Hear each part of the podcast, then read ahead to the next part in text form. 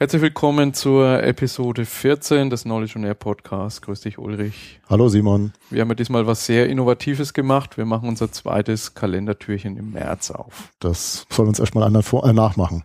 Das denke ich auch. Also es gibt ja dieses, äh, wenn das fünfte Lichtlein brennt, dann hast du Weihnachten verpennt. Ich glaube, wir waren da ziemlich spät dran. Ja, wir haben jetzt, glaube ich, schon das siebte Lichtlein oder so. Hat aber halt auch besondere Gründe. Ähm, also das hat einmal natürlich mit privatem Umzug zu tun bei mir und auch dann der etwas längeren Phase Phase, wo ich keinen Internetanschluss hatte und dann eben auch berufliche Terminherausforderungen, so dass wir jetzt dann leider erst jetzt im März dazu kommen, das zweite Türchen zu öffnen. Und das Internet war nicht vorhanden. Wir genau. sind noch im Neuland und trotz Großstadt, wo du jetzt wohnst, gab es ja. nicht rechtzeitig das Internet verfügbar. So ist es. Aber jetzt haben wir uns vorgenommen, gleich zwei Folgen am Stück oder in kurzer Zeitdistanz aufzunehmen und neben den üblichen Rhythmus mit dem Monat wieder in Visier. Genau. Ja, wir hatten das letzte Mal das Thema Innovation, haben uns nicht entlang der klassischen Weihnachtsgeschichte, aber entlang eines Wissensmanagement-Klassikers mal gehangelt. Ähm, Nonaka mit der Knowledge Creating Company wo ja im Prinzip drin gesteckt war. Also ein bisschen anderer Ansatz. Wissensmanagement hat ja meist so oder wird verbunden mit der Bewahrung von Wissen, dem Transfer von bestehendem Wissen. Es gibt so Sachen wie die Wissensdatenbank. In Knowledge Creating Company steckt ja eigentlich drin, dass so dieser Aspekt der Wissensgenerierung, der Wissensschaffung ein ganz wichtiger ist. Und das haben wir ja mal äh, entlang dieser Konzepte von den NACA beleuchtet. Und du hast ja jetzt mal durch die äh, Literatur gewühlt und nach Indizien gesucht, ob denn Innovation tatsächlich so eine herausragende Bedeutung hat und was hast du da gefunden? Ja, also ich habe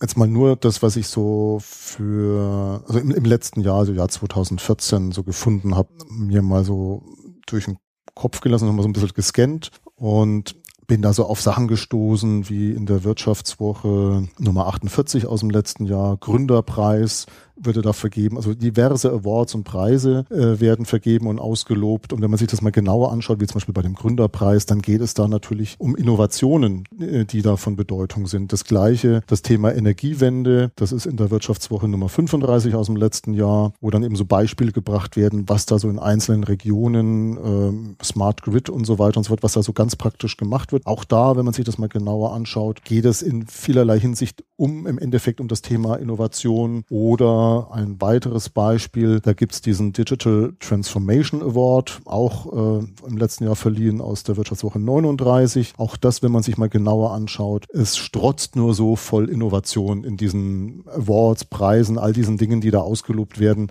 Da steckt in irgendeiner Form immer das, das Neue dahinter als das Zentrale, was da eigentlich dann auch äh, prämiert wird. In vielen Organisationen ist es ja so, es gibt einen Wissensmanagementbereich, es gibt parallel vielleicht nochmal Innovationsmanagement, also da ist es durchaus in der Organisation nicht zusammen, sondern getrennt. Wenn man sich das Buch Wissen managen von Probst und Co. anschaut, in diesen Bausteinen des Wissensmanagements ist er meist von der Wissensgenerierung über die Bewahrung, die Verteilung bis zur Nutzung, also bis ein Produkt mal im Markt ist, eigentlich alles abgebildet. Kriegt man man da eine Idee, wie Innovation dort verstanden wird? Also es steckt natürlich irgendwo so vielleicht mit bei der äh, Wissensgenerierung mit dabei, aber so richtig explizit tue ich mir da schwer, das immer so richtig zu erkennen. Ja. Also das Interessante ist, wenn man die Leute drauf anspricht, egal mit wem ich mich darüber unterhalte, in welchen Firmen ich gearbeitet habe bisher, jeder sagt immer so vom Bauchgefühl her, ja klar, Wissen und Innovation, das, das gehört irgendwie zusammen. Aber wie jetzt genau, ist mir mal so ein, so ein eine Formel in Anführungsstrichen so eingefallen, die das vielleicht so halbwegs vernünftig äh, auf den Punkt bringt. Also für mich ist das, ist Innovation einfach das Ergebnis aus Wissen und Kreativität. Ja, also wenn man nur kreativ ist, dann kommt da hinten Science Fiction raus. Also was weiß ich, dann hat man ein Flugzeug oder nicht ein Flugzeug, ein, ein Raumschiff, was mit Warp-Antrieb fliegt und man kann sich beamen lassen. Also da fehlt einfach so diese Basis der Wissenschaft, da fehlt das Wissen der Physiker und so weiter und so fort, das, nämlich das Wissen über das Machbare. Und das ist also dieses eine Extrem, die eine Ausprägung. Also wenn die Kreativität fehlt, dann ist da eben die Frage, ob da überhaupt Innovation entsteht und wenn ja, was das für eine ist. Da könntest du vielleicht gleich nochmal was dazu ergänzen. Das andere ist natürlich, wenn ich jetzt die Kreativität weglasse und nur auf dem existierenden Wissen basierend Dinge entwickelt, dann ist es für mich eher so kontinuierliche Verbesserung. Aber das, was ja besonders stark jetzt auch in den letzten Jahren, gerade in den letzten ein, zwei Jahren betont wird, sind ja immer diese berühmten disruptiven Innovationen, die besonders sind. Und die entstehen aus meiner Sicht heraus halt durch diese Kombination aus Wissen, also diesem, diesem fundierten Know-how auf einem speziellen Fachgebiet und der Kreativität. Ja, und dann, dann sind wir schon so bei, bei kreativer Zerstörung, Schumpeter. Und äh, wir hatten ja dem Vorgespräch festgestellt, dass ja die Japaner an der Stelle äh, da auch schon wieder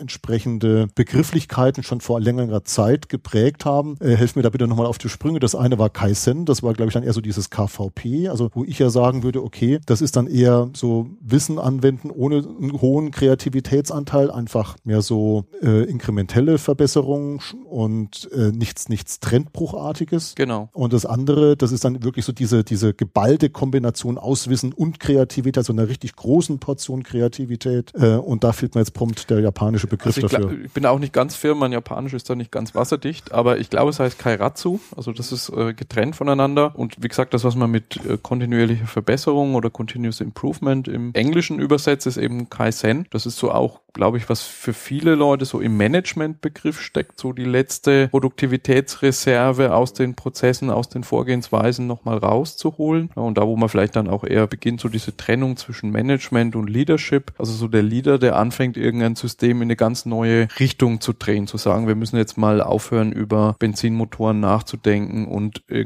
Elektromobilität thematisieren. Und ich denke, das äh, ist was, was man an dem Toyota-Beispiel vielleicht schön sehen kann, weil der auf, auf der einen Seite so sozusagen in ihrer ganz normalen Entwicklung, Produktion extrem profitabel sind, einfach weil sie mhm diese kontinuierliche Verbesserung dort leben. Gleichzeitig aber auch diejenigen sind, die sehr frühzeitig in Themen wie Elektromobilität beispielsweise einsteigen und dort sozusagen, man sagen jetzt vielleicht diese Hybriden, das ist noch nicht ganz disruptiv sozusagen, noch nicht ganz das, was so ein Google oder so ein Apple machen würde, aber da kann man diese Balance vielleicht sehen. Ja, also wie gesagt, die Bedeutung der, der Innovation, die liegt auf der Hand. Wie gesagt, da haben wir diese Awards, die da ausgelobt werden in verschiedener Hinsicht. Und dann ist es vielleicht eher so eine Frage der Ausprägung, also der Innovat Innovations Höhe, glaube ich, nennt man das dann auch. Ne? Also KVP, da bewegen wir uns halt noch auf der Höhe der Grasnarbe, ja. während äh, dann, wenn es um disruptive Innovationen geht, da haben wir dann halt wirklich äh, ja, über den Wolken die Flughöhe dann erreicht. Ne? Ja, man kann vielleicht auch so als kleinen Spoiler auf die nächste Episode, da soll es ja um die neue ISO 9001 gehen, die wird auch ein äh, Glossar enthalten, wo Innovation definiert ist, also was versteht man dort unter Innovation. Und da heißt es, ähm, Innovation ist ein Prozess, Prozess, der in einem neuen oder substanziell geänderten Objekt resultiert. Das finde ich eigentlich ganz gut, weil man sagt, okay, dieses, diese kleinen Verbesserungen, das würde man nicht Innovation nennen. Gleichzeitig auch zu sagen, es ist, es geht um die, ein neues Objekt oder ein substanziell geändertes Objekt, was nicht unbedingt ein Produkt sein muss. Also das lässt sozusagen offen, dass ich sozusagen auch über Dinge wie Prozessinnovationen, Dienstleistungsinnovationen, auch Managementinnovationen nachdenken kann und eben, wie du es jetzt gesagt hast, diese Höhe. Also entweder das war vorher noch gar nicht da und es ist ganz neu oder es ist substanziell geändert. Wir denken an Taxis und Uber zum Beispiel, wo man sagt, das ist wirklich komplett anders und das Objekt in dem Sinne wäre ein Geschäftsmodell, also wäre Geschäftsmodellinnovation. Gut, wenn man jetzt mal sich das nochmal so vergegenwärtigt über diese Brücke, Innovation ist das Ergebnis aus Wissen und Kreativität. Wie gesagt, diese, diese Brücke bauen zu den, zwischen diesen beiden Begriffen Wissen und Innovation. Ähm, dann ist ja immer noch die Frage, was sind die Voraussetzungen für Innovationen und wie spielt da vielleicht auch der Aspekt Wissen Wissen eine Rolle. Ähm, auch da habe ich zwei Dinge, die habe ich dann im Manager-Magazin gefunden, mal so ausgepackt, wo das mal so ein bisschen beschrieben wird. Das ist einmal äh, im Manager-Magazin Nummer 7 aus dem Jahr 2013, wo beschrieben wird, wie BMW diese beiden i-Modelle, den i3 und den i8 entwickelt hat, was da so für Rahmenbedingungen geschaffen wurden. Da sind wir dann eben auch insbesondere so auf der Ebene der, der notwendigen Kultur, die man dafür braucht und auch äh, infrastruktureller Voraussetzungen, also zum Beispiel war es da so, dass man die Entwickler physisch räumlich von den eigentlichen Entwicklern in diesem FIZ in München getrennt hat. Man hat äh, auch gegen gewisse kulturelle Widerstände an, kämpfen müssen. Das ist aber relativ gut gelungen offensichtlich, weil es eben den Rückhalt aus dem Top-Management gegeben hat, insbesondere von Reithofer selber, also dem Vorstandsvorsitzenden. Also wie gesagt, diese, diese verschiedenen Aspekte, die eben auch in irgendeiner Form relevant für das Thema Wissensmanagement sind. Da gehen wir dann vielleicht auch mal in den nächsten Monaten noch mal ein bisschen konkreter auf einen Beitrag ein, den ich zusammen mit Andreas Kempalier geschrieben habe äh, für das bald erscheinende Wissensmanagement-Buch, was wir schon mal äh, auf der Notic angedeutet haben. Äh, das wird jetzt Ende März endgültig erscheinen und da, da wird in diesem Beitrag nochmal ein bisschen geschildert, was da so eigentlich alles an, an Stellschrauben existiert auf der Ebene des Wissensmanagements und die passen eigentlich, diese Stellschrauben, die passen da eigentlich sehr, sehr gut zu dem, was auch in diesem Wirtschaftswoche Beitrag geschrieben wird. Es gibt noch einen zweiten, auch aus der Wirtschaftswoche. Das ist dann aus dem letzten Jahr 2014, äh, aus dem Dezember 2014. Da wird dann mehr so ein bisschen oder noch stärker dieser Führungsaspekt beleuchtet. Eine Innovationsanleitung heißt das Ganze, nämlich also Kreativität.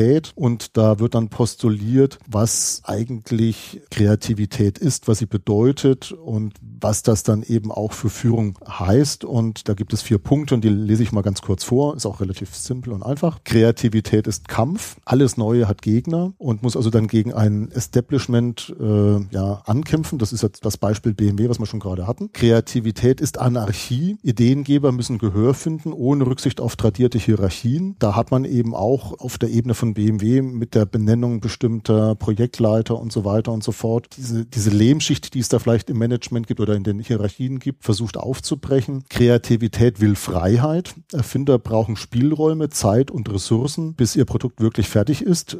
Da könnte man jetzt auch wieder sagen, hier, ne, dieses Entwicklungsteam von BMW hat Räume im wahrsten Sinne des Wortes bekommen, nämlich außerhalb äh, von, von diesem FEZ und hat auch entsprechende Möglichkeiten bekommen, Dinge auszuprobieren, hat Ressourcen bekommen, denn das ist ja, also so ein, so ein Fahrzeug zu entwickeln mit einer ganz anderen Material als Karosseriematerial. Zum Beispiel, das ist ressourcenintensiv, wie man sich das also heftiger gar nicht mehr vorstellen kann. Das ist ja ein Milliardenprojekt gewesen im Endeffekt. Und dann äh, der letzte Punkt, der ist schon fast so ein bisschen, ja, wird jetzt fast schon esoterisch. Kreativität will Liebe, Talente wollen gehätschelt werden, ohne dass dies zu einer Zweiklassengesellschaft führt. Ähm, das erfordert viel Feingefühl. Also auch das hat man, glaube ich, da bei BMW halbwegs hinbekommen, wenn man sich das jetzt so vergegenwärtigt. Also man hat dann da sehr, sehr geschickt wohl auch geschafft, diese Entwickler dieser neuen E-Fahrzeuge einerseits schon auch irgendwo zu pampern. Auf der anderen Seite hat man es aber auch geschafft, die Vertreter der, der, des, des, der klassischen Antriebskonzepte und, und Karosseriekonstruktionen damit ins Boot zu kriegen. Insbesondere glaube ich, wenn ich das richtig verstanden habe und noch in Erinnerung habe von diesem Beitrag her, eben über dieses Guerilla-Projekt i8, weil der war eigentlich gar nicht so geplant und vorgesehen. Der stand plötzlich einfach mal da und hat dann eben diese Skeptiker, die also gesagt haben, hier so ein, so ein Elektroauto ist doch was langweilig, das hat doch eigentlich mit Freude am Fahren nichts mehr zu tun und dann steht da plötzlich so ein, so ein super geiler Sportwagen. Das hat wohl doch auch so ein paar Skeptiker halt überzeugt und hat halt Emotionen erzeugt und ich glaube, das ist dann so mit diesem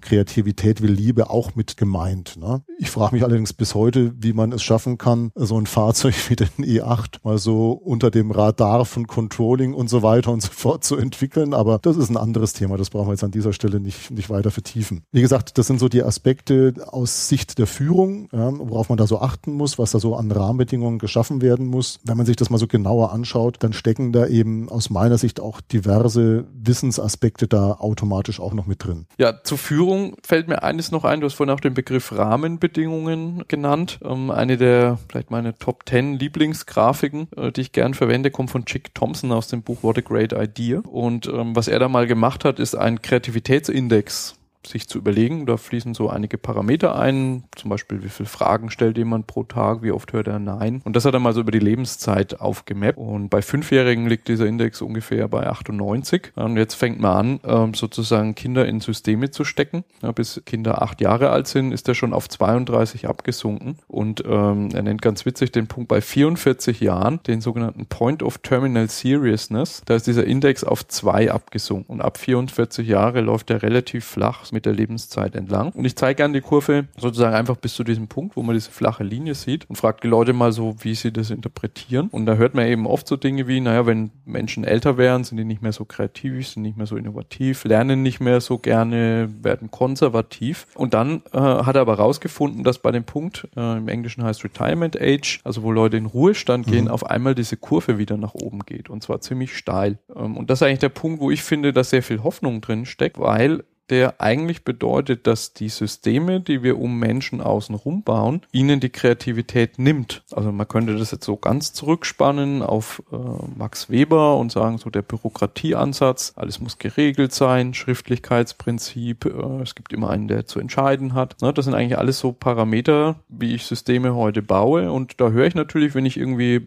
ich in der Entwicklung bin und habe eine Idee für ein interessantes Vertriebskonzept, dann höre ich da öfter mal, na, das ist nicht eine Baustelle und wenn ich mir was überlegen will, was weiterentwickeln will, kriege ich vielleicht kein Geld dafür und habe auch nicht wie bei Google die 20 Prozent Zeit, um mal irgendwas auszuprobieren. Und das raubt den Leuten Kreativität. Und um diese Systeme wiederum, was ja letztendlich nichts anderes sind als Managementsysteme, zu ändern, dort brauche ich die Führungskräfte. Und dort brauche ich die Überzeugung, dass eben Wissen, Lernen, Kreativität, dass das wichtige Aspekte sind für die Zukunftsfähigkeit von Organisationen und dass ich Systeme um Leute herum bauen muss. Und ich spreche da nicht von Basisdemokratien oder Anarchien oder so Dinge, wovor Leute dann intuitiv immer Angst haben, sondern einfach Systeme, die beide Modi unterstützen können. Die natürlich sagen, wenn wir uns mal überlegt haben, bleiben wir bei deinem Beispiel, ähm, wie so ein i3 aussieht, dann müssen wir natürlich über all das, was wir im Management gelernt haben, dafür sorgen, dass sich der kontinuierlich verbessert, dass wir den möglichst effizient produzieren und, und bauen und verkaufen und so weiter. Äh, nur gleichzeitig müssen wir eben dafür sorgen, dass wir uns genug Freiraum lassen, um darüber nachzudenken, was passiert nach dem i3 und äh, was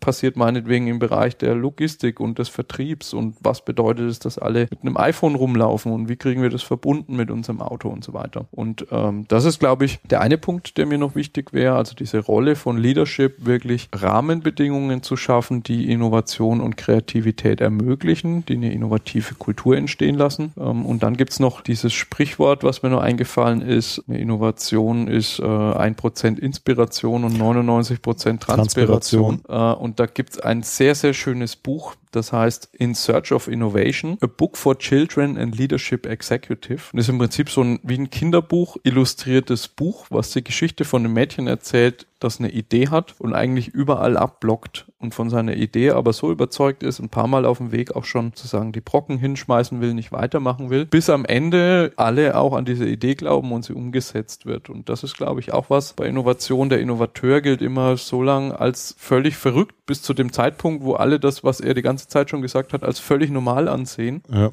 Und ich glaube, damit muss man auch umgehen können. Was wirklich nochmal wichtig ist, weil das möchte ich hier nochmal betonen, diese Unterstellung, dass Menschen im, ab einem bestimmten Alter nicht mehr innovativ sind, die deckt sich nicht mit meiner praktischen Lebenserfahrung. Jedenfalls nicht äh, so pauschal. Ich glaube, was halt dazu kommt, ist, dass man ab einem bestimmten Alter oder je älter man wird und um je, je mehr Berufserfahrung man hat, umso desillusionierter wird man halt zum Teil und dass einem das dann einfach im beruflichen Kontext dann die Kreativität raubt. Wenn du mal mit den Leuten dich in der Kantine in der Mittagspause unterhältst oder sie mal abends triffst oder in ihrer Freizeit triffst und mitbekommst, was sie da so machen, dann hat man manchmal wirklich das ganz, ganz dringende Gefühl, die müssen da in ihrer Freizeit was kompensieren, was sie im Berufsleben nicht mehr ausleben können, weil sie sich da einfach über die Jahrzehnte hinweg, ähm, also wenn man jetzt mal von diesen 44 ausgeht, dann hat jemand so über den Daumen gepeilt dann schon 20 Jahre geoutet, der hat sich so oft da blaue Flecken abgeholt, dass er irgendwann mal keine Lust mehr hat, sich dann zum wiederholten Mal äh, wieder irgendwo ähm, unangenehm aufzufallen, sich da wieder rechtfertigen zu müssen, dann hält man halt einfach die Klappe und sagt das halt nicht mehr. Also es gibt sicherlich auch Leute, die dem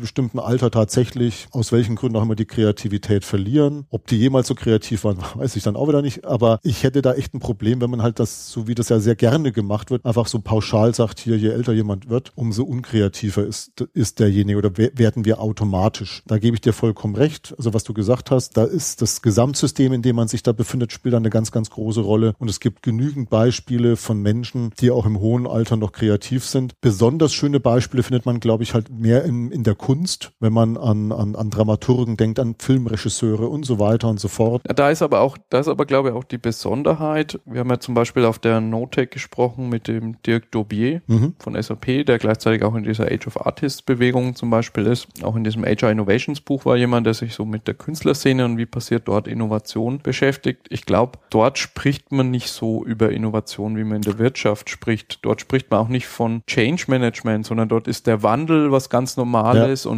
äh, ein Kunstwerk ist per se etwas Neues zu erschaffen und jeder Akt der Kunstschaffung ist ein Akt der Innovation. Ja. Und ich denke, das ist eine Besonderheit in Unternehmen, dass dort sozusagen mit dem Beginn, also wenn man mal so Henry Ford und den Taylorismus und so weiter als Startpunkt nimmt, dass so die Ausgangssituation war, eigentlich eine Maschinerie zu bauen, die das Gleiche immer wieder wiederholt und das möglichst fehlerfrei und das möglichst effizient. Und die Grundidee war nicht, was zu schaffen, was kreativ und innovativ ist. Und deswegen muss man, glaube ich, jetzt sehr stark dagegen arbeiten, weil ja. einfach diese Rahmenbedingungen, das Umfeld ist sehr stabil und wandelt sich, eben zunehmend weniger zutrifft in ja. immer mehr Branchen. Also ich gebe dir da vollkommen recht, aber auf der anderen Seite sind eben diese Künstler für mich eben der lebende Beweis, dass es nichts mit dem Alter zu tun hat, sondern es ist, also es ist, es gibt nicht diesen Automatismus, je älter jemand wird, umso unkreativer wird er. Genau. Wir haben ja in der Vorbereitung auf unseren heutigen Podcast den Begriff der Innovation ja auch nochmal unter einem anderen Gesichtspunkt äh, so ein bisschen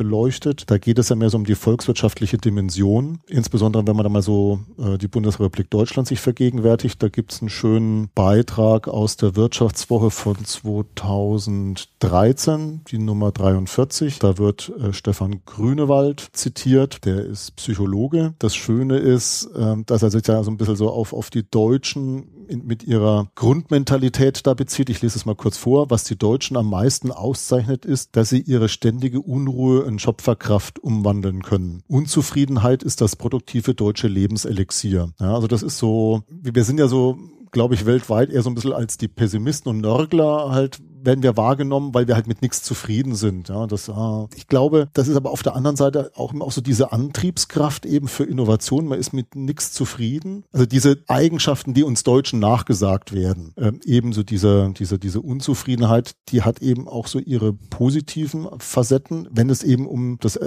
Entwickeln von Neuem geht. Insofern ist eben die Frage, ob das auch weiterhin unser Lebenselixier eigentlich sein kann. Sind wir nicht vielleicht sogar, tendieren wir nicht vielleicht sogar dazu, immer selbstzufriedener zu werden, so dass dann eben dieser Antrieb, dieser innere Antrieb dann fehlt. Da ist es eben so, dass äh, da auch nochmal so ein paar kritische Anmerkungen gemacht werden äh, im Manager-Magazin 4 äh, aus dem Jahr 2014. Also da wird uns attestiert als Deutschen, dass wir da eher so einen Mangel an Kreativität haben. Wir sind eher mehr so auf Effizienz und Umsetzung getrimmt. Es wird darauf verwiesen, dass 80 Prozent der Kooperationen zwischen Startups und Konzernen hierzulande scheitern und zwar schon in der in der An, äh, Anbahnungsphase und dass viele Kreativen eben äh, das ins Ausland äh, ja umziehen, das Land verlassen, weil weil sie sich hier eben einfach eingeengt fühlen. Also es wird dann immer so verwiesen auf diverse deutschstämmige Personen, die da zum Beispiel im Silicon Valley dann eben Karriere gemacht haben. Und also da wird auch mal so ein, eine kritische Betrachtung des Standorts Deutschland äh, vorgenommen. Äh, auf der anderen Seite haben wir eben die Hightech-Strategie der Bundesregierung, die ja versucht, eigentlich den Standort Deutschland zu sichern. Naja, also immer diese Silicon Valley-Keule. Also äh, zum einen mal ähm, sieht man natürlich, dass, dass viele Führungs Führungskräfte und Konzernvorstände so die, die Reise in Silicon Valley machen und sich erhoffen, dort irgendwo den Zauberstab zu finden, ähm, den man dann sehr einfach übertragen kann. Kann man vielleicht ein bisschen vergleichen mit so Reisen zu Toyota oder nach Japan, um mal zu gucken, wie denn der, der berühmte Toyota-Weg aussieht. Und das kann ich aber halt auch nicht von heute auf morgen kopieren, sondern ähm, das sind gewachsene Strukturen, das sind Ökosysteme, das sind Kulturen, die da dranhängen. Äh, ich denke, was man schon sagen kann, ist, dass wir als, als Land sozusagen diese ganze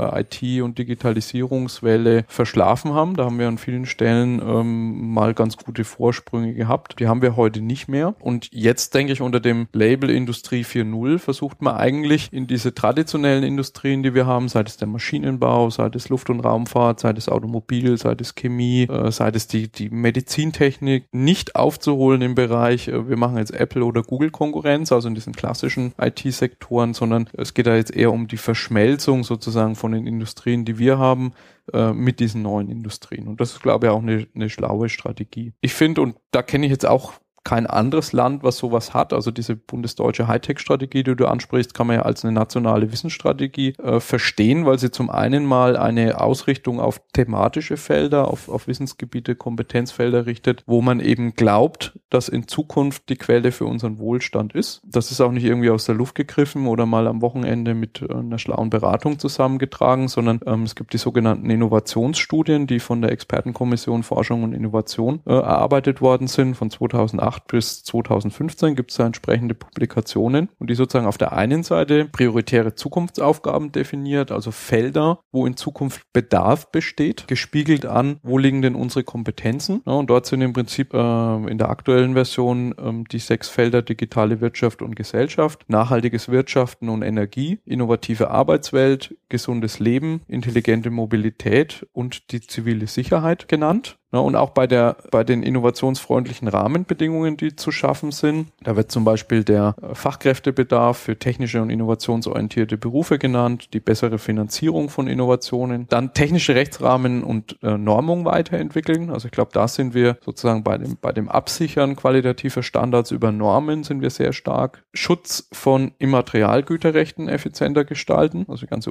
Urheberrechtsdiskussion mhm. und wie kann ich intellektuelles Kapital absichern. Äh, das ist ein äh, wird als Rahmenbedingung genannt. Open Innovation fördern, neues Wissen verfügbar machen, gepaart mit einer Open Access Strategie entwickeln. Also wie kriegen wir sozusagen Wissen, was wir über Forschung erzeugen, natürlich auch für die Wirtschaft, für den Mittelstand äh, verfügbar gemacht. Da gibt es ja das schöne Zitat von dem Alfred Oberholz. Forschung ist die Umwandlung von Geld in Wissen. Innovation ist die Umwandlung von Wissen in Geld. Ja, und das ist natürlich jetzt über das mhm. Wissenschaftssystem. Dort wird, glaube ich, heute sehr viel erforscht. Ich weiß nicht, ob es da einen Effizienzindex gibt, aber ich glaube mal, da steckt auch noch viel Potenzial drin, Wissen, was in der Forschung erzeugt worden ist, irgendwie in Kleinbetriebe, Mittelstand, Konzerne zu überführen. Bildungs- und forschungsfreundliches Urheberrecht schaffen und Anreize durch innovative öffentliche Beschäftigung verstärken. Also ich denke, das, da kann man durchaus sehen, dass das in die richtige Richtung geht. Es geht halt langsam. Vielleicht noch so ein abschließend nochmal so eine ganz grundsätzlich kritische Betrachtung, was die Innovation betrifft. Da habe ich noch ein sehr schönes Interview in der Wirtschaftswoche Nummer 46 aus dem Jahr 2014 entdeckt und zwar äh, ein Interview mit Odit Schenker, hoffentlich habe ich das jetzt richtig ausgesprochen, ein Forscher des Fisher College of Business äh, der Ohio State University. Und der meint, ähm, also wir bewegen uns eigentlich mehr so in das Zeitalter der Kopie als der Innovation. Also dieses hohe Lied auf die Innovation betrachtet er halt sehr, sehr kritisch. Er behauptet äh, da in seinem Interview, dass ähm, das eigentlich mit dem, dass der Innovator nur dann einen Vorteil hat, wenn er da quasi ein Monopol äh, sich damit aufbauen kann kann. Ähm, sonst ist der Imitator eigentlich gewaltig im Vorteil, weil er eben bestimmte Fehler, die der Innovator dann, aus denen er lernt, äh, dann vermeiden kann. Also über dieses fertige Produkt oder die Dienstleistung, die da ist. Und wenn man das dann eben so als, als Wettbewerber dann sich mal genauer anschaut, dann kann man, hat man halt eine steilere Lernkurve. Das ist so die, die Hypothese, ähm, so wie gesagt, ähm, das eigentlich nur gut funktioniert, wenn der Innovator sich da möglichst lange ein Monopol erhalten kann. Und das mit dem Monopol und ähm,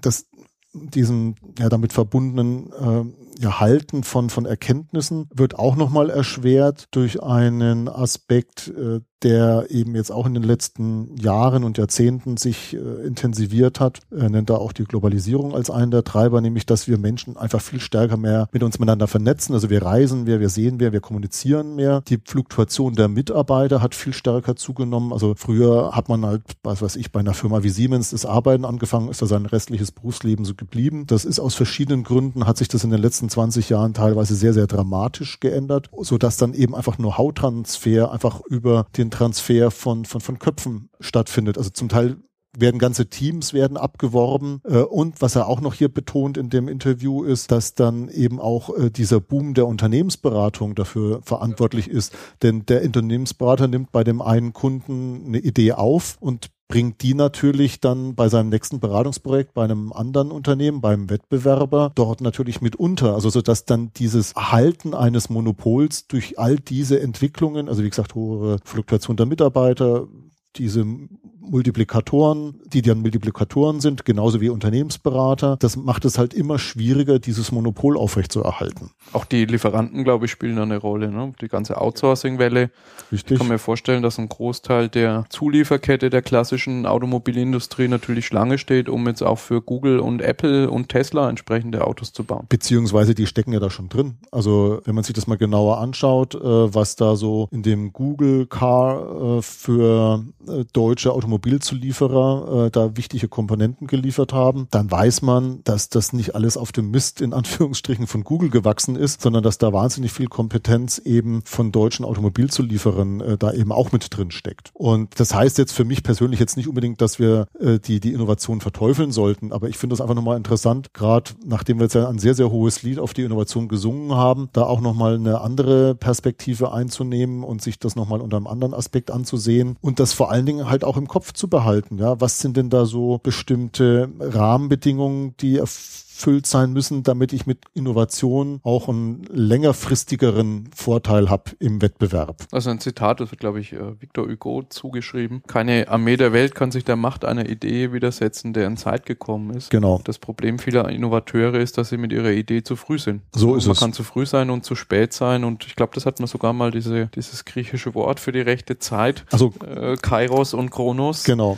Ähm, das ist, glaube ich, auch eine Fähigkeit, die man als Innovator haben muss, einfach ein richtiges Timing zu haben mit der entsprechenden Innovation. Ja, da gibt's tragische Beispiele, wo das leider nicht geklappt hat, wo dann auch prompt die Innovatoren den Durchbruch ihrer Ideen nicht mehr erlebt haben. Ja, also das ist schon wirklich zum Teil bitter. Gut, wir mit Blick auf die Uhr, ich glaube, wir kommen so langsam zum Ende, was wir uns ja immer vorgenommen haben, nochmal zu gucken, also einmal das, das nochmal auf den Punkt zu bringen. Einerseits, was wir jetzt da in den letzten Minuten alles so erzählt haben und das andere ist auch nochmal dieser Versuch, äh, auf das, was wir eben als Thema besprochen haben, nochmal mit Blick auf diese Nutzendimension, die fünf, die wir vor einigen Folgen mal genannt haben, nochmal uns genauer zu reflektieren und zu überlegen, worauf zahlt denn Innovation besonders ein? Und glaube, dass da eben so diese Stützung des Absatzes, indem man eben neue Produkte, neue Dienstleistungen entwickelt, dass das eigentlich so der, der, der primäre positive Effekt von Innovation ist. Dann gibt es sicherlich noch so Nebeneffekte positive, die sich dann so auf äh, die Pflege der Reputation äh, zum Beispiel auswirken. Also ein Unternehmen, was halt sehr, sehr innovativ ist, Vorsprung durch Technik bei Audi. Man sieht es immer noch in diesen Beliebtheitsratings äh, für sowohl Ingenieure als auch Betriebswirte, wenn man da im Manager-Magazin oder Wirtschaftswoche reinschaut, wie populär Audi oder auch Firmen wie Porsche sind. Das sind halt Technologieführer und das hat aber auch Auswirkungen eben auf die Reputation oder was sich dann eben positiv auf die, auf die Wahrnehmung bei potenziellen neuen Mitarbeitern auswirkt. Und das Gleiche ist natürlich, bezieht sich auf die Mitarbeiter, die schon da sind. Das ist natürlich eine viel stärkere Bindung an das Unternehmen, wenn man sagt, Mensch, das ist eine coole Firma, die ist innovativ, die ist zukunftsfähig. Da habe ich einen sicheren Arbeitsplatz, weil da die Wahrscheinlichkeit, dass wir da irgendwelche wichtigen Trends verschlafen, ausgeschlossen ist oder sehr, sehr niedrig ist. Im Gegenteil, wir setzen sogar die Trends, die anderen müssen uns hinterherlaufen. Das sorgt natürlich auch für eine entsprechend hohe Mitarbeiteridentifikation. Ja, und auch die Minimierung äh, der Risiken. Mhm. Vielleicht auch ein kleiner äh, Cliffhanger jetzt noch in ja. der nächsten Episode in Richtung ISO 9001. Da ist ja neben dem prozessorientierten Ansatz, neben dem organisationalen Lernen nach Plan-to-Check-Act-Zyklus äh, insbesondere auch das sogenannte Risk-Based Thinking im, im Fokus. Mhm. Ich denke, das ist auch eine wichtige Geschichte zu balancieren, sagen wir mal, Produkte, die man schon hat, die man beherrscht, ne, die so Cash-Cows sind gerade, ja. die sozusagen so lange zu fahren wie möglich. Gleichzeitig aber nicht der Illusion anheimzufallen, dass ich die für immer haben werde, sondern rechtzeitig darauf zu setzen, Neues zu entwickeln, einfach um das Risiko da in den Tal zu fallen, nämlich, was gar nicht, wie die in dieser BCG-Matrix das Feld nach den Cash-Cows heißt. Ich glaube nicht Lame Ducks, das sind die Politiker, aber es gibt irgend so ein, so ein Wort, wo das Produkt sozusagen ja. absackt und nicht mehr verkauft wird. Ne? Und ich glaube, da hat man auch mit, äh, mit Kodak und Nokia und so weiter viele Beispiele, wo man nicht frühzeitig dafür gesorgt hat, was in der sprichwörtlichen Innovationspipeline zu haben, was dann diese Cash Cow einfach ablöst. Ja, was ja das Verrückte ist jetzt gerade bei Kodak oder auch Nokia, die haben ja beide sogar diese Technologien die sie dann im Prinzip selber als Unternehmen quasi abgelöst haben, ja sogar bei sich im Repertoire gehabt. Sie haben es halt nur nicht so konsequent vorangetrieben. Also wenn ich bei Nokia an den Navigator denke, das war ja eigentlich so, so das erste halbwegs irgendwo smarte Phone sozusagen. Aber man hat dann halt einfach so, so bestimmte, also man, man hat einfach, man war zu sehr verhaftet in seinem eigentlichen Denken. Ne? Es braucht eine Tastatur, so eine physische und, und das, was da eben so Apple äh, mit, mit dem, mit dem Touchscreen da als, als Innovation dann da eingeführt hat, das haben die einfach nicht, nicht ernst genommen. Ne? Und genauso ist es ja bei Kodak, weil ich bilde mir ein, dass die erste Digitalkamera eben auch aus den Laboren von Kodak gekommen ist, aber man halt gesagt hat, hier, das hat keine Zukunft und vor allen Dingen halt auch wieder die Angst vor der Kannibalisierung der eigenen Produkte. Ne? Und das ist natürlich irgendwo problematisch, weil du musst den richtigen Zeitpunkt abpassen, äh, wo du das halt einfach billigend in Kauf dann nimmst, dass deine Produkte, deine althergebrachten dann kannibalisiert werden, um einfach deine Zukunft zu sichern. Und ja, und auch das iPod, das iPhone sind eigentlich schöne Beispiele dafür, dass der Erfolg oder jetzt der Miss Misserfolg von Nokia eigentlich nicht nur in der technischen Innovation steckt, sondern auch in der Geschäftsmodellinnovation. Also dieses Endgerät, das war ja was Steve Jobs sehr stark gemacht hat, das Endgerät als Dreh- und Angelpunkt des persönlichen Zugangs in die digitale Welt zu mhm. sehen. Also zu sagen, das ist eben nicht nur ein Telefon mit Touch-Display, sondern das ist die Schaltzentrale für Musik, für Filme, für Kommunikation, für Chat. Und egal, ob ich auf meinem PC bin oder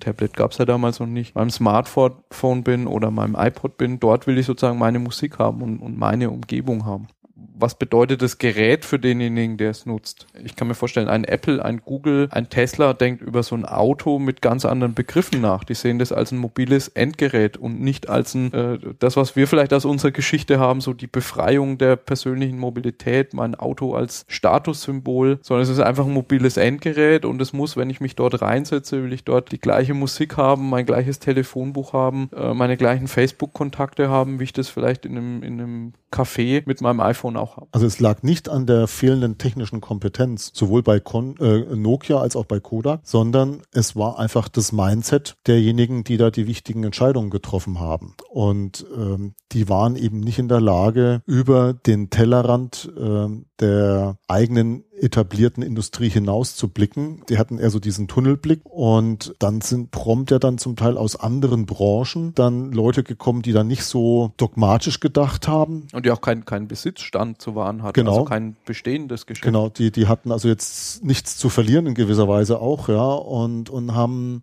sind vielleicht auch geprägt worden aus ganz anderen Branchen, ganz anderen Industrien, was ihnen dann eben in dieser Situation sehr, sehr geholfen hat. Und da müsste man sich auch nochmal näher drüber Gedanken machen, weil das sind zum Beispiel Beispiel alles so, so ganz spezielle Effekte und Aspekte, die eben für die Entstehung und Anwendung von Wissen von, von sehr, sehr großer Bedeutung sind, die aber man äh, im klassischen Wissensmanagement nirgends irgendwo als Erfolgsfaktoren irgendwo in der Literatur findet. Für mich ist das zumindest äh, relativ fremd, da mal über, über Werte zu sprechen, die ein, in einem Unternehmen existieren. Und zwar jetzt nicht nur Diversity und solche Dinge, sondern einfach, wie, wie verstehen wir unseren Markt, wie verstehen wir unsere Produkte, äh, welches Selbstverständnis haben wir im Umgang mit Neuem. Das ist eigentlich das, was ich damit meine. Ne? Wie aufgeschlossen bin ich oder eben halt auch nicht. Und das hat einen massiven Einfluss darauf, ähm, wie Wissen entstehen kann und wie es dann auch zur Anwendung kommen kann. Also kulturelle Rahmenbedingungen und vielleicht auch, kann ich mir diese Trennung nicht ganz nachvollziehen, man spricht ja oft von Management Management und Leadership. Meist sind das ja in, in Persona die, die gleichen Leute, genau. kann man sagen. Aber ich finde, eine schöne Trennung ist zu sagen, Management ist eher so dieses, äh, dieses Verwalten, dieses Organisieren, dieses effizient machen und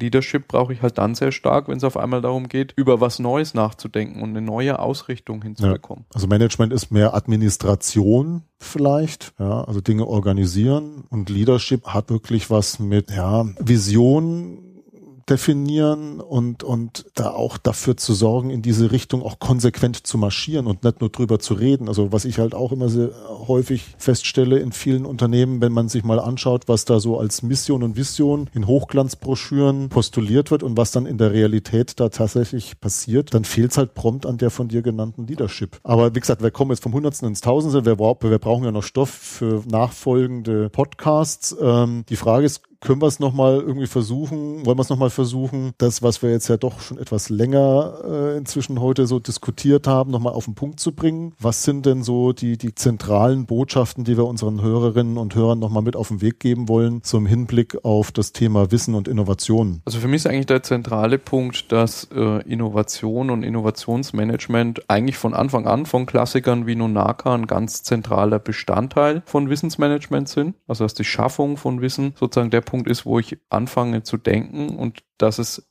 da genau wie im traditionellen Wissensmanagement auch äh, nicht um das direkte Managen der Innovation geht, sondern sehr viel mehr um das Schaffen sinnvoller Rahmenbedingungen, als da wären die Führung, die in eine bestimmte Richtung weist, äh, Rahmenbedingungen im Sinne von Fach- und Führungskräften, den Freiraum geben, entsprechende Infrastruktur bereitstellen. Also sozusagen Innovationen einfach verstehen als ein ähm, Prozess der Wissensgenerierung und Überführung in die Nutzung im Sinne von Definition eines Produktes, eines Prozesses, eines neuen Geschäftsmodells. Ja, also ich will jetzt da gar nicht mehr großartig das noch weiter aufblähen und ergänzen. Ich glaube, das passt sehr, sehr gut. Was für mich nochmal wichtig ist, dass man sich eben vergegenwärtigt, wo da so die Hauptnutzendimensionen drin stecken und für mich ist nach wie vor so dieses sich vergegenwärtigen, äh, wie diese drei Aspekte Innovation, Wissen und Kreativität zusammenhängen. Ja, dass man eben als Voraussetzung für Kreativität eben äh, bestimmte Rahmenbedingungen schaffen muss. Und wenn die nicht gegeben sind, dann ist die Kreativität eben in der Form, wie sie nötig ist, nicht, nicht, kann die nicht gelebt werden. Und dann haben wir halt eher so ein System, was dann eher so in Richtung Kaizen sich entwickelt. Und ähm, in Anbetracht ja, dieses doch sehr, sehr starken Wettbewerbs, vor dem äh, Organisationen stehen, ist natürlich diese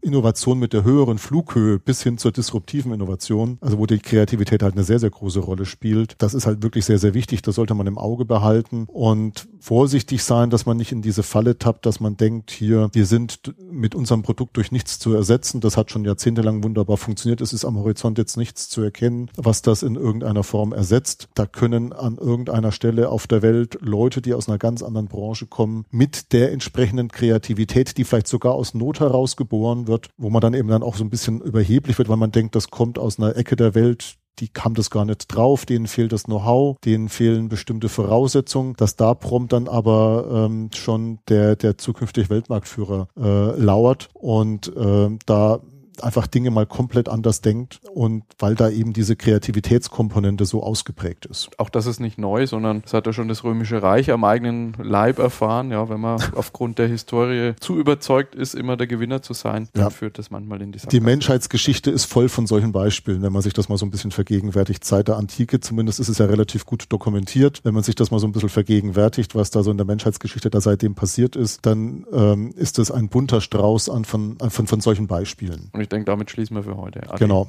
Ade.